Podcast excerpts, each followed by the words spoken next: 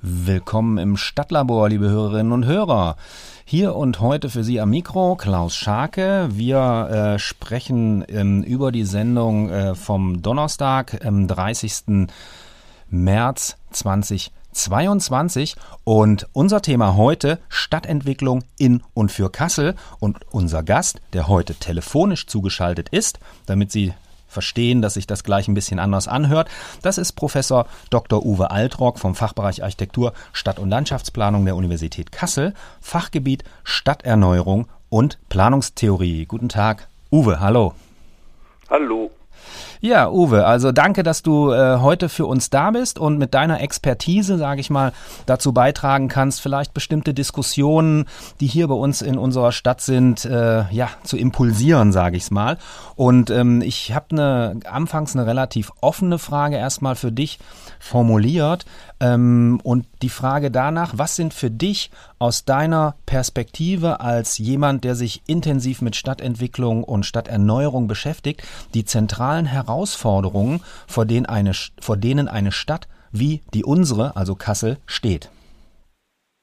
Ja, das sind aus meiner Sicht auch die Herausforderungen, die alle unsere Städte äh, betreffen und Kassel ganz im Besonderen. Also wir stehen ja vor einer großen Nachhaltigkeitstransformation in einem umfassenden Sinne.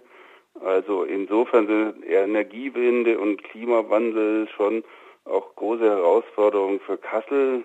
Das ist aber nicht nur die umweltbezogene Nachhaltigkeit, die eine Rolle spielt, soziale Gerechtigkeit, Polarisierung, sozialräumliche Fragen, Mieten, das sind natürlich auch große Herausforderungen für Kassel und ich würde auch sagen, auch die ökonomische Seite der Nachhaltigkeit ist für Kassel nicht zu unterschätzen. Der Umbruch der Arbeitswelt, der ansteht. Und ähm, wenn wir jetzt diese allgemeinen Anfor Herausforderungen mal auf äh, so eine Stadt wie Kassel genauer beziehen, so eine mittlere Großstadt, die weder eine totale Boomtown ist noch total schrumpft, dann ist das erstmal eine günstige Ausgangsbedingung, weil Kassel muss nicht die, die ganze Zeit irgendwelchen Entwicklungen hinterherlaufen, aber es ist natürlich auch äh, nicht so ganz einfach, mit den Entwicklungen umzugehen. Also Kassel ist ja schon auch betroffen von den üblichen städtischen Krisen, also die Innenstädte in der Pandemie, das ist ein großes Thema der Stadtentwicklung. Stadt Stabilisierung der Innenstadt ist auch für Kassel eine große Herausforderung, sehen wir auch an leerstehenden Läden. Die Mobilitätswende ist sowieso schon ein Dauerthema für Kassel.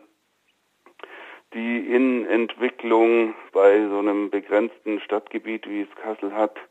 Dann aber auch die Stärkung der Identität der dezentralen Kerne, also sozusagen so ein Stadterneuerungsthema im weiteren Sinn. Und dann ja, ich glaube, für Kassel ist ganz besonders wichtig, als so eine wiederaufgebaute Stadt, der Umgang mit der Stadt der Moderne, also die Weiterentwicklung der Stadt der Moderne, die Reparatur und ähm, Qualifizierung für die nächsten Epochen der Stadtentwicklung, die Stärkung der Aufenthaltsqualität in den öffentlichen Räumen, das sind so Dauerthemen, die jetzt schon auch nicht nur Kassel allein betreffen, aber jetzt spezifisch für so eine mittlere Großstadt, die starke Kriegszerstörung und Wiederaufbau erlebt hat, sind. Und ähm, wenn es gibt ja, es gibt ja ganz gerne, wer wird ja, wenn man auf solche Prozesse schaut, ähm, so eine Chancen- und Risikobetrachtung gemacht. Und ähm, vielleicht bleiben wir erstmal bei den bei den Chancen, die es gibt, so aus deiner Perspektive, weil du hast ja jetzt sehr, sehr viele Sachen angesprochen, ähm, vor denen eine, eine Kommune oder ein Gemeinwesen wie die Stadt Kassel steht. Und ähm, wie ist es für dich? Also siehst du eher Chancen oder siehst du eher Risiken bei äh, einer solchen großen Transformation, wie sie jetzt eben auch für Kassel ansteht? Naja, meistens sieht man ja beides. Und ich würde vielleicht mal mit den Risiken anfangen. Also Kassel ist ja schon immer noch so ein Stück weit so eine Stadt, die äh, große Anteile von produktionsorientierter Beschäftigung hat. Also ähm, dieser Übergang in die ähm, Ökonomie der äh, Dienstleistungen, die ist zwar im vollen Gange und auch schon weit fortgeschritten, aber jetzt ist, ist Kassel da nicht auf einem selbstverständlichen Pfad. Also die Herausforderungen, die sich ergeben, wenn diese Arbeitsplätze, die in Kassel vorhanden sind, äh, in Frage gestellt werden, also insbesondere im Kontext von äh, dem gesamten ähm, ja, Autoverkehrssektor, die sind schon nicht zu unterschätzen. Aber jetzt neben diesen Risiken, die sich jetzt für die Ökonomie oder den ökonomischen Umbruch ergeben, denke ich, hat Kassel schon ja eine ganze Menge geschafft und ähm, gezeigt, dass es große Chancen hat. Ähm, da würde ich schon die Universität als wesentlichen Motor auch für äh, Transformation auf unterschiedlichsten Ebenen sehen. Also einerseits eben auch für zukunftsfähige Ökonomie, aber dann andererseits auch genau in dem Bereich von Energiewende und ja, sicherlich auch für Stadtentwicklungen im engeren baulich-räumlichen Sinn. Also ich denke, dass die Universität und ihre Folgen in den letzten, also die Folgen ihrer Ansiedlung in den letzten Jahrzehnten eigentlich einen ganz wichtigen Motor dargestellt haben und dann eigentlich gezeigt haben, dass Kassel dadurch große Chancen in so einer Transformation hat. Mhm, ja, ich, mir fällt da ähm, Bertram Hilgen, der ehemalige ähm, Kasseler Oberbürgermeister, ein, der mal in einer äh, Ansprache gesagt hat, dass, ähm, dass er die Universität Kassel für die wichtigste infrastrukturelle Maßnahme seit den 70er Jahren hält für diese Stadt. Und ähm, das korrespondiert ein Stück weit mit dem, was du da auch gesagt hast. Jetzt ist es so, Du hattest vorhin die, die vielen Themen, also wir haben gesagt, wir sprechen über Stadtentwicklung und wir haben ja jetzt auch schon gehört, dass Stadtentwicklung nicht ja jenseits zu denken ist von vielen anderen Dingen. Du hast ähm, die nachhaltige, also die, die Nachhaltigkeitstransformation angesprochen, das Thema soziale Gerechtigkeit, sozialräumliche Fragen, Umbruch der Arbeitswelt, ne, was was ähm, solche Dinge angeht, die Innenstädte in der Pandemie und wenn wir jetzt über Stadtentwicklung sprechen, kann Stadtentwicklung das überhaupt alles leisten oder wie? Anders gefragt, ähm, wie schafft man es, ein solches Stadtentwicklungskonzept so, so aufzustellen, so zu organisieren, dass es tatsächlich für die Zukunft trägt, weil es ist ja weit, weit mehr als jetzt, ähm, wie wir es eben gesagt haben, als, als Städtebau zu machen beispielsweise oder als Stadtreparatur zu machen, was du auch angesprochen hast, was jetzt die ähm, 50er Jahre Stadt angeht. Ja, Stadtentwicklung ist ja ein sehr umfassendes Thema und sicherlich ähm, kann Stadtentwicklung betrieben durch Stadtplanerinnen, Architektinnen nicht Probleme der Gesellschaft lösen, sondern auf einer städtischen Ebene vielleicht in Bezug auf die Nutzung unserer räumlichen Ressourcen Voraussetzungen schaffen, koordinieren, neue Wege einschlagen, helfen. Und das geht sicherlich immer nur zusammen mit vielen anderen, also einerseits vielen städtischen Fachleuten. Wenn ich jetzt so vorhin von dem Umbruch der Arbeitswelt gesprochen habe, dann gibt es natürlich eine ganze Menge von Expertinnen aus dem Bereich der Ökonomie, die man da mit einbeziehen muss, immer in Stadtentwicklung. Dann gibt es aber eben für die ganzen anderen angesprochenen Bereiche ja auch Ressorts in der äh, Stadtverwaltung, in der Stadtpolitik, die einbezogen werden müssen und wo ja, ich meine, dass sowas wie eine geordnete Stadtentwicklung durch sowas wie ein Stadtentwicklungskonzept angeleitet werden und koordiniert und äh, stimuliert werden kann und wo also ein Stadtentwicklungskonzept so eine Bündelungsfunktion hat, wo aber dann eben diese ganzen verschiedenen Ressorts eigentlich mitmachen müssen und ja, Stadtentwicklung geht nicht ohne die Akteure draußen, die sind genauso wichtig, also die Unternehmen, die Zivilgesellschaft, die Bürgerinnen, die alle müssen von Anfang an aktiv einbezogen werden in die, ja, sage ich mal, Formulierung und dann Umsetzung und Weiterentwicklung von einem Stadtentwicklungskonzept. Also insofern, ein Stadtentwicklungskonzept ist ja auch sowas wie ein Instrument der Stadtplanung im weiteren Sinne ist das jetzt nichts, was ähm, sozusagen an Stadtplanerinnen delegiert wird und die schreiben das mal auf oder zeichnen das mal auf und dann wird beschlossen und dann nicken das alle ab, weil sie meinen, die Stadtplanerinnen sind so schlau. Darum geht es gar nicht. Und es geht eigentlich darum, Zusammenarbeit von vielen zu organisieren, dabei auch Nutzungskonflikte, die immer entstehen über die Nutzung des Raumes, der begrenzt ist, ähm, wo Nutzungen auch ähm, negative Auswirkungen dann auf vielleicht benachbarte Räume haben, ähm, zu schaffen. Also hier ähm, Orientierung zu geben, Programmatik zu ermöglichen, Langfristigkeit überhaupt erstmal ähm, vorzubereiten in Umbrüchen, die zweifellos langfristig uns betreffen. Dafür kann so ein Stadtentwicklungskonzept gut sein. Ähm, und ich will nochmal an diesem Punkt Programmatik bleiben. Also es ist ganz oft zu sehen, dass auch Stadtplanerinnen und Architekten ähm, sehr projektorientiert arbeiten. Klar, man will immer was bewegen und man hat äh, unmittelbare Herausforderungen an einzelnen Flächen, die im Umbruch sind, aber viele der Themen, die ich angesprochen habe, vorhin diese allgemeinen äh, Themen, vor denen so Städte wie Kassel stehen, die sind nur mit langem Atem zu bewältigen. Das weiß ja jeder, der in der Stadtentwicklung arbeitet oder überhaupt in der Stadt arbeitet und ähm, dann immer nur an einzelnen Orten kleine Mosaiksteinchen zusammenzusetzen. Das ist natürlich wertvoll, aber ich glaube, das reicht nicht, um große ähm, Herausforderungen zu bewältigen. Also ich will mal ein, nur ein minimales Beispiel nennen, wenn man wirklich in der Stadt Mobilitätswende organisieren will. Und äh, wir haben das ja gesehen, welche Tragweite das hat, zum Beispiel an dem Ratentscheid.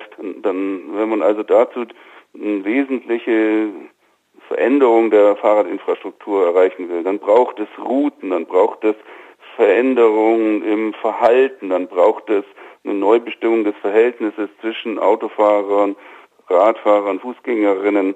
Das sind alles so weitreichende ähm, Themen, dass, dass man dann nicht einfach mal, wenn jetzt an der Kreuzung eine Ampel ähm, neu gebaut wird und man dann jetzt die, den, die Taktung der Grünphasen neu organisiert, weil außenrum die gesamte Fahrradinfrastruktur nicht stimmt oder wenn sich dann außenrum Fahrradfahrerinnen und Autofahrerinnen nicht vertragen, dann ähm, ist vielleicht die, sind vielleicht die fünf Sekunden länger grün an der Ampel für die Radfahrer gut, aber dann ähm, bringt das langfristig nicht viel, wenn an äh, über 20 Jahre an zehn Ampeln dann jeweils fünf Sekunden mehr grün sind, dann muss da sehr, sehr umfassende Kampagne und, Pro und Programm der ähm, ja, des Ausbaus und der Veränderung im Bezug auf den Radverkehr stattfinden. Und dazu braucht schon sowas wie eine langfristige Vision und einen Bezug zu dem, was für Voraussetzungen das hat in Bezug auf Finanzen, was für Konsequenzen das hat, ähm, wer da vielleicht äh, was also davon profitiert, wer auch was davon dagegen haben könnte, wie man damit umgeht, dass die äh, Maßnahmen, die man dann dazu organisiert, vielleicht nicht jedem schmecken, weil sie auch jemand anderem wieder Flächen wegnehmen. All das ähm, muss umfassend diskutiert und vorbereitet werden, sonst kriegt man diesen äh, ja, langen Atem in so einem Umbau einer Infrastruktur gar nicht hin. Und so gibt es eben viele Themen. Ich habe jetzt nur eines rausgegriffen. Ja, vielen, vielen Dank für das Beispiel, weil das macht es für unsere Hörerinnen und Hörer natürlich ähm, einfach auch nochmal ganz plastisch. Und ähm, wenn wir jetzt darüber reden, also mir sind momentan sehr, sehr viele Stadtteilentwicklungskonzepte bekannt hier für Kassel, weil wir ja in vielen, vielen Förderprogrammen aktiv sind. Also die Stadt Kassel natürlich aktiv ist und da auch sehr, sehr erfolgreich, um solche Förderprogramme in unsere Stadt zu holen. Und ähm, wo stehen wir denn ähm, jetzt aus deiner Perspektive, was das Thema Stadtentwicklungskonzept angeht? Also sind wir da, sind wir da dran? Ist die Stadt da dran? Haben wir uns da schon auf den Weg gemacht? Also wenn ich ähm, jetzt zum Beispiel Beispiel ein anderes Beispiel einbringe, dann ähm, haben wir oder hat die Stadt Kassel jetzt einen Klimaschutzrat installiert. Bis 2030, so das ambitionierte Ziel, will diese Stadt klimaneutral sein. Und ja, und letztendlich sind ja auch die Dinge, die im Klimaschutzrat diskutiert werden und auch in den einzelnen Arbeitsgruppen, Themengruppen, die es dort gibt, äh, spielen in all das rein, was du halt auch gesagt hast. Und wie ist, also kannst du etwas dazu sagen, wie, wie der Stand der Dinge zum Thema Stadtentwicklungskonzept gerade bei uns in Kassel ist? Ich sehe vielfältige Aktivitäten, die jetzt nicht unbedingt sich äh, zu einem Gesamtbild vereinen. Jetzt kann man darüber streiten, in welches Gesicht oder welche Form dieses Gesamtbild haben sollte. Ähm, Und gerade in so einer Stadt wie Kassel, wo der Flächennutzungsplan, der ja sozusagen sowas wie eine Formalisierung von gesamtstädtischer Planung ist, gar nicht äh, in der Stadt, sondern dann im ZRK gemacht wird, ähm, ist es vielleicht auch ähm, nochmal eine andere Situation als in einer anderen ähm, Stadt. Aber äh, also zurück zu diesen vielen Konzepten äh, oder vielen Ansätzen, die ich sehe, die sich nicht so komplett zusammenfügen. Also ähm, ein Stadtentwicklungskonzept, äh, würde ich sagen, sollte normalerweise sowas wie ein übergreifendes Dach, eine übergreifende Richtung haben. Ähm, das könnten wir diskutieren, ob es die gibt. Ähm, jedenfalls da, unter dieser Übergre über diesem äh, unter diesem übergreifenden Dach sind ja normalerweise, so würde ich das sehen, ähm, sektorale Einzelbetrachtungen und Konzepte, sektoral, das ist vielleicht schon was wie ein Fachbegriff, also so themenbezogene Teilkonzepte, die gibt es eigentlich immer bei Stadtentwicklungskonzepten. Und dann gibt es räumliche Teilkonzepte. Und für all das haben wir Ansätze in Kassel, aber die leben schon noch so ein Stück weit nebeneinander her. Insofern haben wir viele Ansätze, die sich noch äh, zu einem großen Ganzen fügen müssen. Also was haben wir für themenbezogene Ansätze? Du hast ja schon ähm, in Bezug auf das Klima eine große Initiative angesprochen. Zum Verkehr haben wir schon länger ähm, durch den Verkehrsentwicklungsplan so eine, ähm, ja, sagen wir einen großen Ansatz, äh, der so ein Teilkonzept ähm, dann auf den Weg gebracht hat. Und in Bezug auf die Wohnungsfrage haben wir ja so einen anderen Ansatz, wo einiges in Vorbereitung und auch schon geschafft ist, aber wo wir dann ähm, ja in den nächsten Monaten wahrscheinlich noch äh, konkretere konzeptionelle Ansätze sehen. Also insofern haben wir drei wichtige Themenbereiche, ähm, die so thematische Teilkonzepte sein könnten, die stark besetzt sind, ohne dass die sich jetzt zwangsläufig schon zusammenfügen. Es gibt aber eine ganze Menge anderer thematischer äh, Ansätze, die man sich auch noch denken könnte, wo ich jetzt ähm, nicht so eine intensive Auseinandersetzung sehe. Also gerade in Bezug auf ähm, Zentrenstruktur, Ökonomie, ähm, bin ich noch nicht so sicher, ob das so intensiv läuft in, in Bezug auf den öffentlichen Raum. Das könnten wir vielleicht auch nochmal an anderer Stelle vertiefen. Also was dann auch sehr stark zusammenhängt mit so einer Weiterentwicklung der Stadt der, des Nachkriegswiederaufbaus, denke ich, könnte man äh, sich noch so ein thematisches Teilkonzept vorstellen. Naja, und dann gibt es die von dir angesprochenen räumlichen Teilkonzepte. Und eigentlich gilt es schon, die aufeinander alle abzustimmen. Und ich meine, ähm, natürlich stimmt man die im Alltag auch aufeinander ab. Man muss ja jetzt nicht äh, täglich, äh, muss ja nicht täglich alles äh, bis in den letzten Winkel aufeinander abgestimmt werden. Aber äh, ich denke schon, dass ähm, es wichtig wäre, die bisherigen vielen Einzelkonzepte äh, ein bisschen mehr noch expliziter aufeinander zu beziehen, um dann auch stärker Prioritäten ähm, schaffen zu können, um schlagkräftiger, vielleicht auch so von mir angesprochene langfristigere Programmatik zu entwickeln, um möglicherweise Konflikte zwischen den einzelnen Konzepten oder den einzelnen äh, thematischen Herausforderungen zu identifizieren. Ja, also da meine ich, ähm, würden wir gut dran tun, wenn diese vielen Ansätze noch etwas stärker aufeinander bezogen werden könnten. Du hast es mit diesen Mosaiksteinen vorhin so schön beschrieben, was äh, ne, also so das äh, das heißt ähm, ne, und du hast gesagt, wir brauchen einen langen Atem, ne, um um diese Mosaiksteine dann vielleicht auch zu einem Gesamtbild ähm, zusammenzufügen. Jetzt ist es in unserer Stadt so, dass ich sag's mal, wie ich es wahrnehme aus meiner Perspektive, dass wir sehr, sehr viele ambitionierte Projekte in den Stadtteilen laufen haben und ähm, die über Förderprogramme, über die Städtebauförderung kommen. Ne? Also im, gerade im Moment ist der Kasseler Osten ähm, sehr, sehr stark dort mit äh, Waldau, Forstfeld, Unterneustadt und Bettenhausen drin in verschiedenen Programmen. Dann haben wir im Bereich, wir haben nationale Projekte des Städtebaus, also Stich, Stichwort Brüder Grimmplatz, wir haben in Wehlheiden was laufen, für Kirchditmold läuft was ähm, im Bereich der, der Fördermittel. Äh, und ähm, aus, auf der einen Seite ähm, ist es natürlich großartig, dass das Stadtplanungsamt da so gut dabei ist, eben diese Fördermittel ähm, auch in unsere Stadt zu holen. die Frage an dich an dieser Stelle, ähm, kann man Stadtentwicklung über diese Förderprogramme machen und leisten, weil diese Förderprogramme ja auch immer wieder bestimmte Ziele haben und möglicherweise auch mit bestimmten Einschränkungen verbunden sind. Wie schätzt du das ein? Also erstmal ist es schon super, dass man sich Mittel mobilisiert, um ähm, handlungsfähiger zu sein. Und da ist in den letzten Jahren auch Kassel schon sehr erfolgreich gewesen.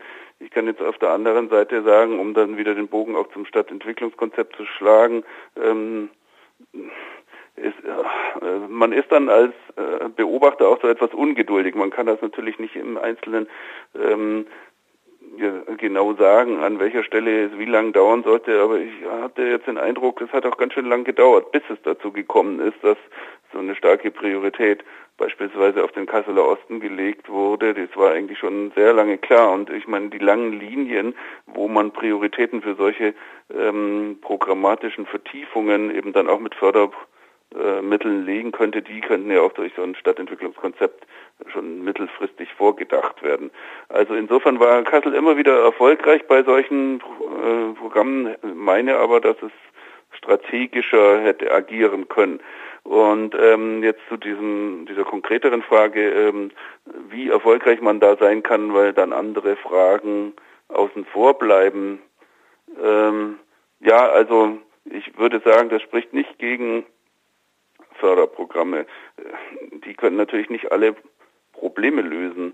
Aber ich glaube nicht, dass sie grundsätzlich Themen ausschließen. Sie schließen sich vielleicht aus der ähm, äh, aus dem Blick oder aus den Prioritäten aus. Man darf also jetzt, wenn man erfolgreich ist bei der Einweihung von Förderprogrammen, die anderen Themen nicht aus dem Blick verlieren und nicht sich einfach darauf zurückziehen, dass man ja in den Förderprogrammen arbeitet. Aber es ist erstmal kein, kein grundsätzlicher Hinderungsgrund, dann auch an anderen Themen zu arbeiten, die jetzt nicht durch Fördermittel unterstützt werden. Also ich glaube nicht, dass die Logik der ähm, Förderprogramme oder Fördergebiete dann bestimmte Themen ausschließt anzugehen, die darüber hinaus eine Rolle spielen. Ja, okay, dann vielen, vielen Dank erstmal für diese Einschätzung. Und äh, jetzt, liebe Hörerinnen und Hörer, machen wir ein kleines Experiment. Wir versuchen Ihnen eine äh, musikalische Pause zu gönnen. Und ähm, die Musik äh, dazu spiele ich über einen Rechner per YouTube ein. Und ich bin gespannt, ob mir das gelingen wird. Einen kleinen Augenblick. Ja, willkommen zurück im Stadtlabor, liebe Hörerinnen und Hörer. Unser Thema heute die äh, Stadtentwicklung in und für Kassel. Und unser Gast ist Professor Dr. Uwe Altrock vom Fachbereich Architektur, Stadt- und Landschaftsplanung der Universität Kassel, Fachgebiet Stadterneuerung und Planungstheorie.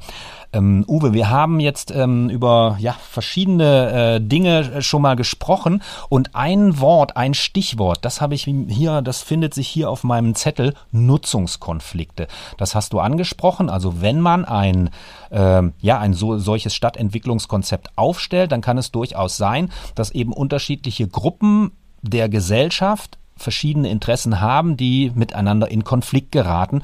Und ähm, du warst ja selbst ähm, jetzt auf einem Podium zu Gast ähm, zur Breitscheidstraße.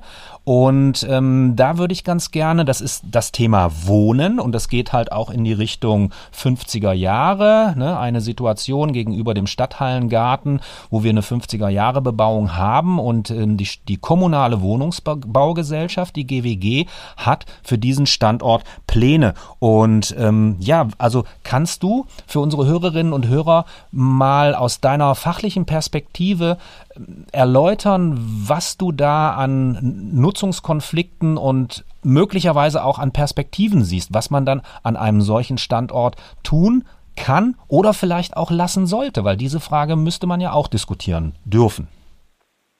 Ja, das ist natürlich ein unheimlich interessantes Projekt und auch ein ganz schwieriges Projekt. Und das zeigt ja auch die Umstrittenheit, mit der es im Moment in Kassel diskutiert wird.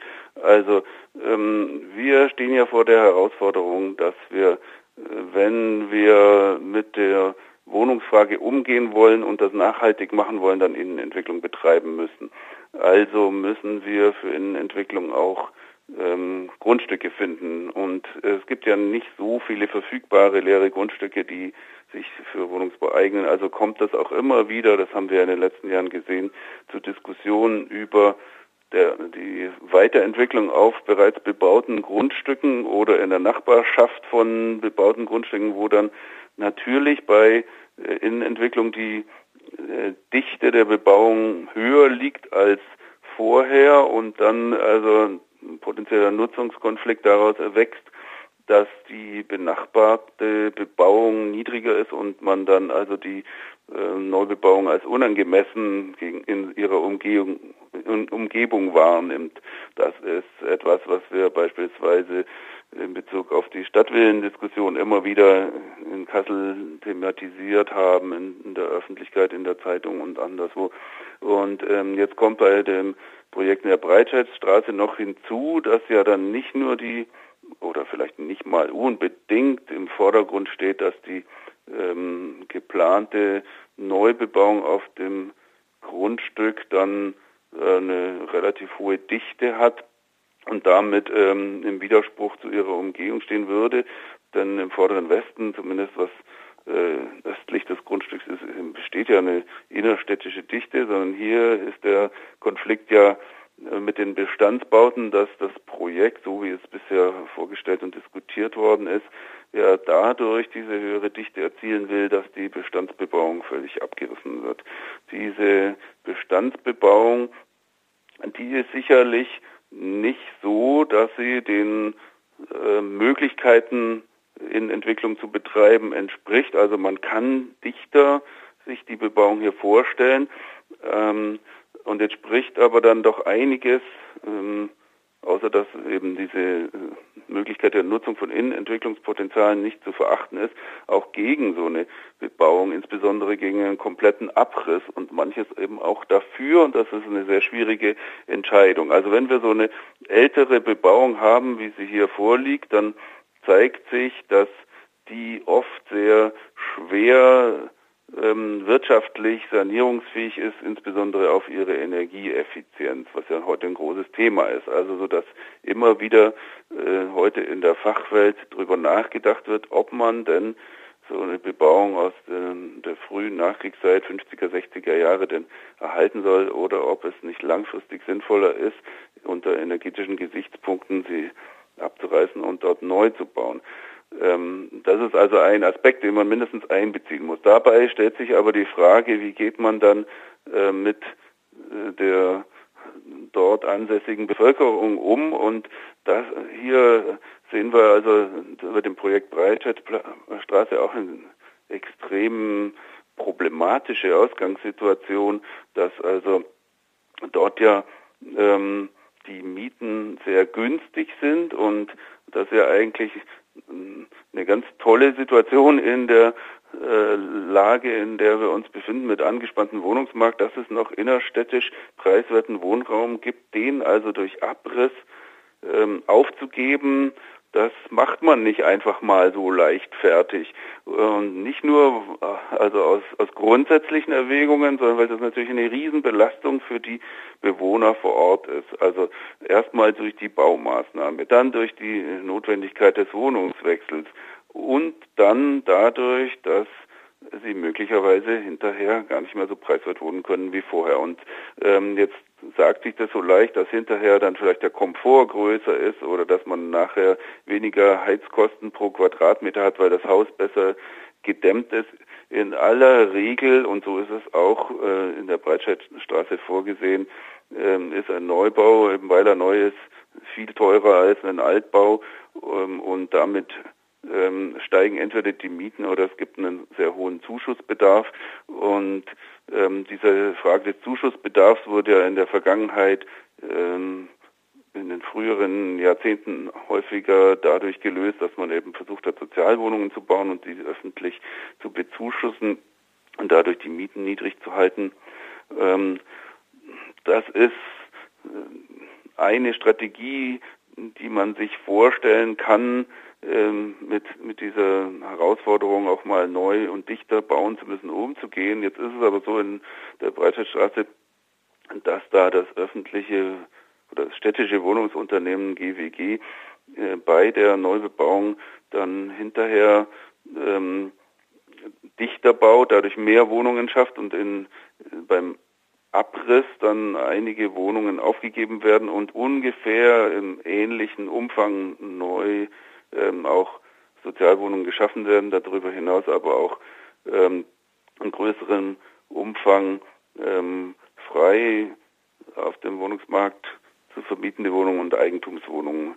Und ähm, jetzt kann man sich schon fragen, ob es nicht Aufgabe des öffentlichen Wohnungsunternehmens sein sollte, mehr als die dort angestrebten 30 Prozent ähm, Wohnungen als Sozialwohnungen zu schaffen, ob die nicht die Aufgabe hat, eigentlich preiswerten Wohnung, Wohnraum in größerem Umfang zu schaffen, wo ähm, also auch an anderen Stellen in der Stadt äh, die Mieten steigen und der preiswerte Wohnraum knapper wird. Und das ist eine ähm, wichtige Auseinandersetzung, die äh, ja sehr sorgfältig auch äh, geführt und wo sehr sorgfältig abgewogen werden muss und ähm, wo man dann auch in dem Kontext mit den Mietern, die dort vor Ort wohnen, ähm, fair umgehen muss, ähm, ihnen also man muss sich schon mal überlegen, ob es nicht Alternativen zu einem Abriss gibt. Also auf der Fläche dieses Grundstückes könnte man ja auch ergänzend bauen, ohne abzureißen.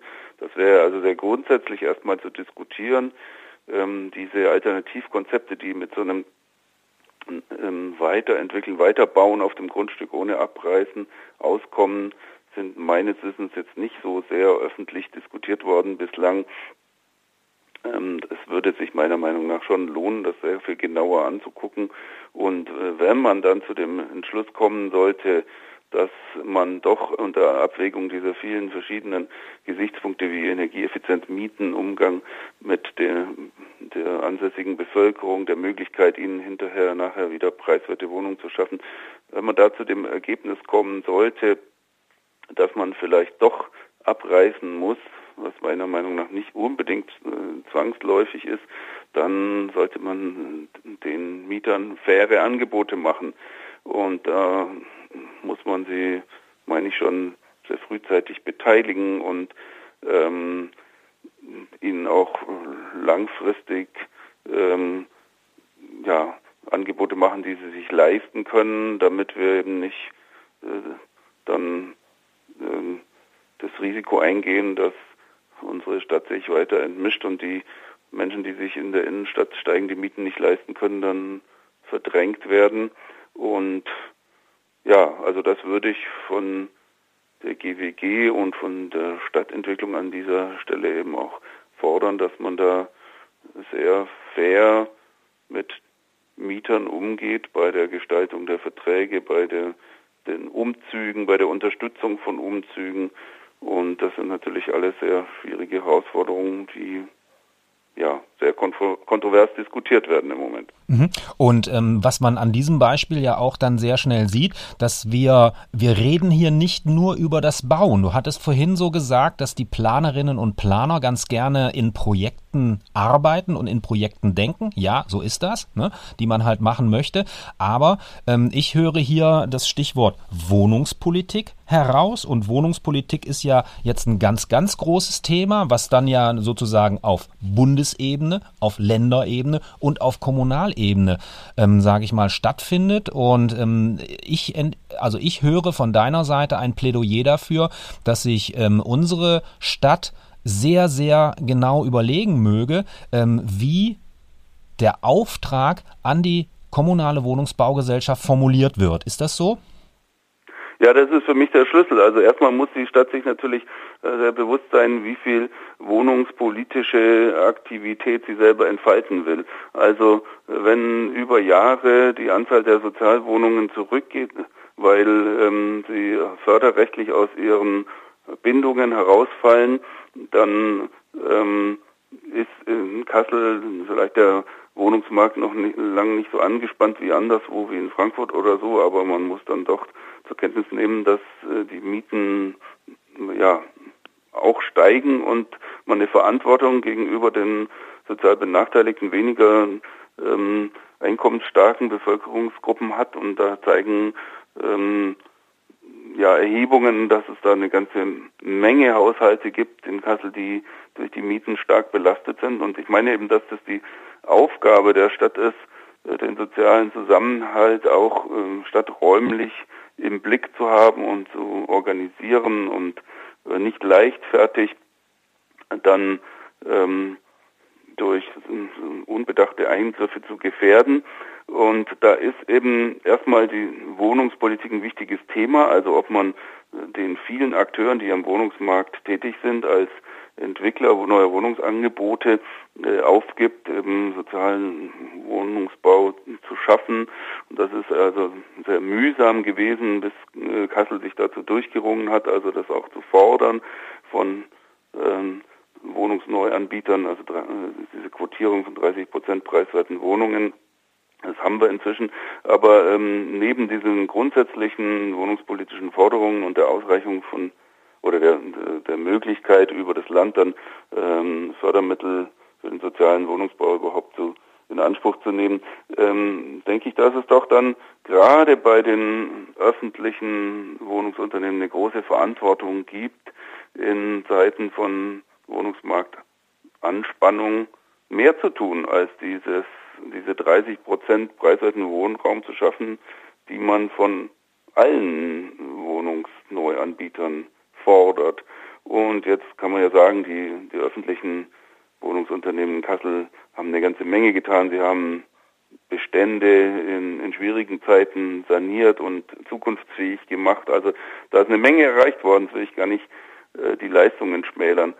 Aber ähm, jetzt in so einer Situation, wo es eben darum geht, ähm, mit Wohnungsknappheit oder Anspannungen und steigenden Mieten umzugehen, denke ich, ist also das eine wichtige Aufgabe von einem städtischen Wohnungsunternehmen, da noch mehr zu tun als das, was man von einem freien Wohnungsunternehmen verlangen würde. Und ja, das könnte also auch durch die Stadtpolitik ein Bekenntnis dazu geben, dass es hier mehr um mehr gehen muss.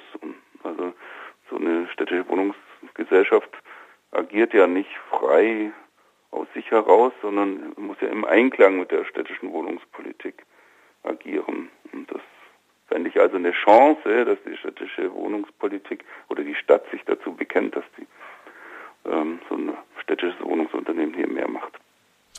Okay. Vielen, vielen Dank erstmal hier an diesem konkreten Beispiel, was äh, ja im, gerade jetzt im Kasseler Westen ähm, kontrovers diskutiert wird. Und äh, wir ähm, machen, wir geben unseren Hörerinnen und Hörern jetzt nochmal eine kleine musikalische Pause und hören uns dann gleich wieder im Stadtlabor.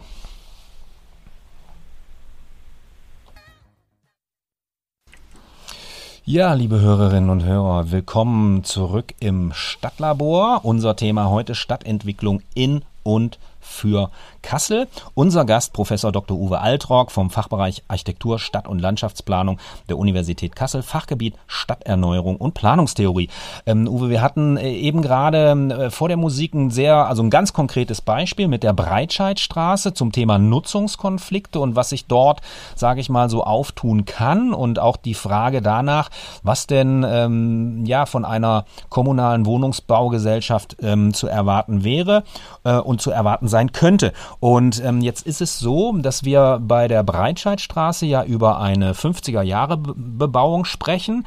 Also die, die, die berühmte Stadt der Moderne, die für die Kassel natürlich wie kaum eine andere Stadt in Deutschland steht, weil die Stadt so zerstört war, wie wir wissen.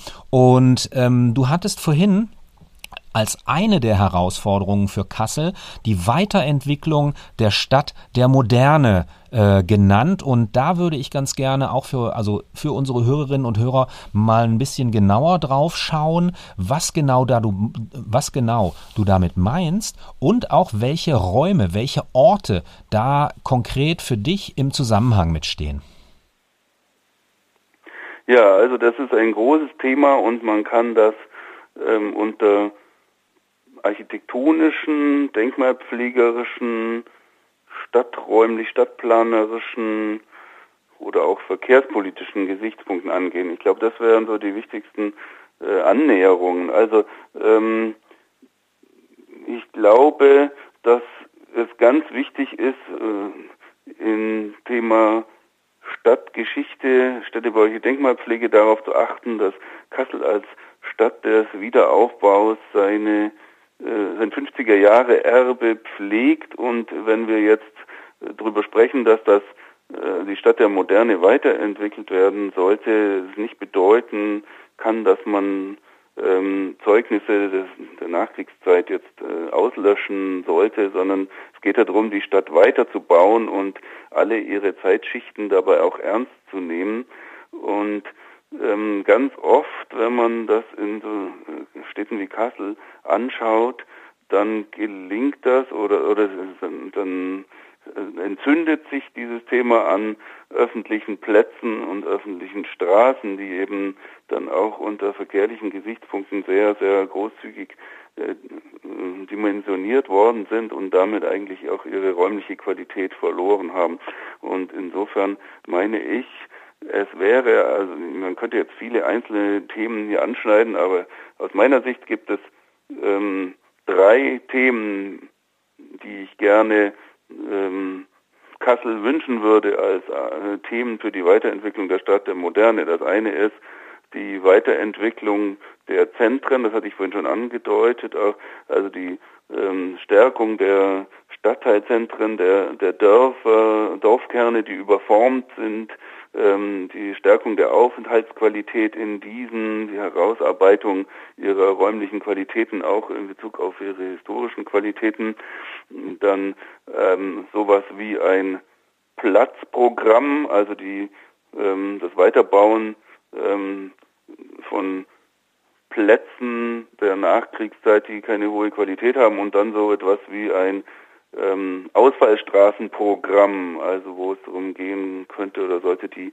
ähm, sehr wenig attraktiven Räume an den Ausfallstraßen in Kassel zu äh, entschleunigen und die Aufenthaltsqualität zu erhöhen. Und gerade an den Knotenpunkten von Ausfallstraßen und ähm, ja, sagen wir mal so innerstädtischen Situationen mit Plätzen, da sind die größten Herausforderungen. Wir haben das ja in den letzten Jahren auch immer wieder gesehen, dass versucht worden ist, innerstädtische Plätze weiterzuentwickeln, wie beispielsweise den Scheidemannplatz, der sehr stark vom Verkehr und von der Architektur der Nachkriegszeit geprägt worden ist und wo es doch gelungen ist, ohne jetzt die Verkehrsfunktionen zu negieren an diesem Platz, dann durch seine neue Pflasterung und neue Aufteilung und Bepflanzung dann die Aufenthaltsqualität sehr stark zu erhöhen und das in einem in einer Weise, die praktisch der dem Geist der Nachkriegszeit auch Rechnung trägt und ähm, den ähm,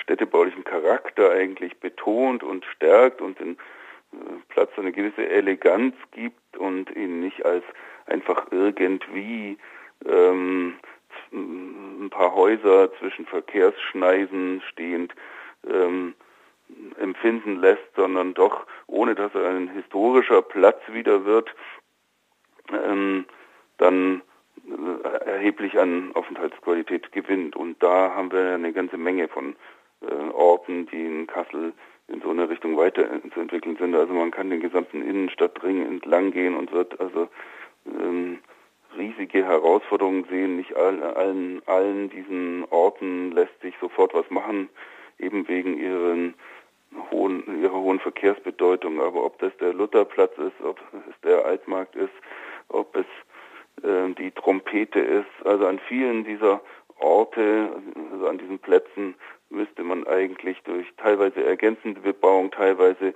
Neuorganisation der ähm, Verkehrsbeziehungen und ähm, Verkehrsräume etwas tun, um die Aufenthaltsqualität zu stärken und damit vielleicht auch ähm, dann ähm, ja, den, dem Erbe der Nachkriegszeit eine ganz andere Bedeutung zu geben, insofern als man dann zeigen kann, das sind nicht einfach nur Verkehrsräume, also das ist nicht einfach nur ein Raum der Moderne, der dem Auto gewidmet ist, sondern man kann den auch ähm, als Fußgänger gut erleben oder als Sitzender in einem Café gut erleben. Ja, also insofern kann man an diesen Plätzen eine Menge machen und man äh, kann eben auch an äh, größeren Ausfallstraßen eine Menge machen. Also ob es die Wolfhager Straße ist, ob das die holländische Straße ist. Es gibt eben auch schon einiges an Errungenschaften und Weiterentwicklungen wie an der Wilhelmshöher Allee, aber bei vielen anderen Ausfallstraßen denke ich, dass die doch ähm, ihren verkehrsorientierten Charakter ähm, etwas zurückgenommen bekommen sollten, ohne dass man die Verkehrsfunktionen negiert, wie gesagt. Also es geht nicht darum, jetzt an allen Stellen ähm, den, den, Autoverkehr herauszunehmen oder so, sondern an wichtigen Plätzen ähm, die Aufenthaltsqualität zu erhöhen und dort auch den Verkehr zu äh, verlangsamen und insgesamt diese Räume auch die, für die Fahrräder besser nutzbar zu machen und damit eben auch ähm, die Randbebauung attraktiver zu machen in den Erdgeschossen, die zum Teil ja, wie beispielsweise an der holländischen Straße, ähm, darunter leidet, dass der Verkehr so stark ist, dass man da also als Einzelhändler auch gar nicht mehr so attraktiven fußläufigen Verkehr hat. Also da meine ich, könnte man eine Menge ja. machen. Vielleicht noch ganz abschließend, wir, wir bewegen uns absolut auf die Zielgerade zu. Vielleicht ein abschließendes Statement zum Brüder Grimm-Platz, weil da wird ja gerade auch äh, diese, diese, äh, die Stadtgesellschaft diskutiert momentan über diesen Platz. Ähm, ob das richtig ist, das zu tun, was man tut. Wie gesagt, versuch es vielleicht in einem ganz kurzen Statement nochmal zusammenzufassen, wie du so einen Platz aus deiner Perspektive siehst. Es ist richtig, diesen Platz umzugestalten und die Aufenthaltsqualität dadurch zu erhöhen, dass ähm, die Randbereiche, die im Moment noch für, für, für Stellplätze und so weiter genutzt werden, äh, dann stärker für äh, Fußgänger umgenutzt werden. Ähm, ansonsten zeigt sich hier auch, dass ähm, eine idealtypische Lösung schwer möglich ist, weil so viele Ansprüche auf diesen Platz dann niedergehen, dass ich glaube, es naheliegend ist, dass es so kontroverse Diskussionen darüber gibt und ich kann da auch gar keine äh, Lösung sagen, was jetzt die, was jetzt das perfekte, der perfekte Entwurf wäre, aber ich glaube, es ist erstmal grundsätzlich der Ansatz gut, hier Fläche für Fußgänger zurückzugewinnen. Ja, vielen, vielen Dank dann nochmal, ähm, ja, auch zu diesem ganz aktuellen Projekt, was man natürlich nochmal für sich diskutieren könnte. Die Stadt Kassel hat ja da gerade auch eine ähm, Informationsoffensive am Start, wo ähm, mit äh, Fachleuten darüber diskutiert wird. Wir sind, sind jetzt am Ende dieser Stadtlaborsendung, ich habe vorhin ein falsches Datum gesagt, Donnerstag, der 31. März 2022, das ist unsere Sendung und ähm, zu Gast bei uns im, zum Thema Stadtentwicklung in und für Kassel war Professor Dr. Uwe Altrock vom Fachbereich Architektur, Stadt- und Landschaftsplanung der Universität Kassel. Uwe, ganz, ganz herzlichen Dank für deine Ausführungen. Ja, vielen Dank.